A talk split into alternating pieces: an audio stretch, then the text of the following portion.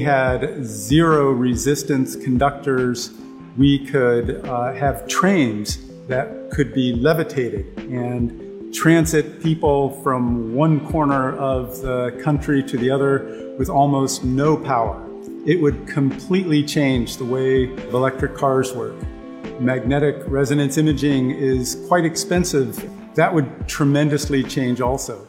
Even fusion could potentially be dramatically changed, our quest for fusion.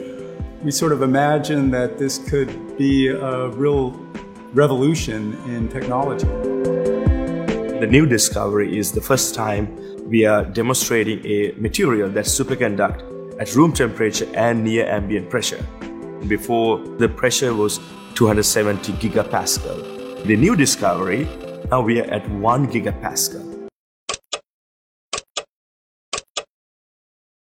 If we had zero resistance conductors, we could uh, have trains that could be levitated and transit people from one corner of the country to the other with almost no power. It would completely change the way electric cars work. Magnetic resonance imaging is quite expensive. That would tremendously change also. Even fusion could potentially be dramatically changed, our quest for fusion.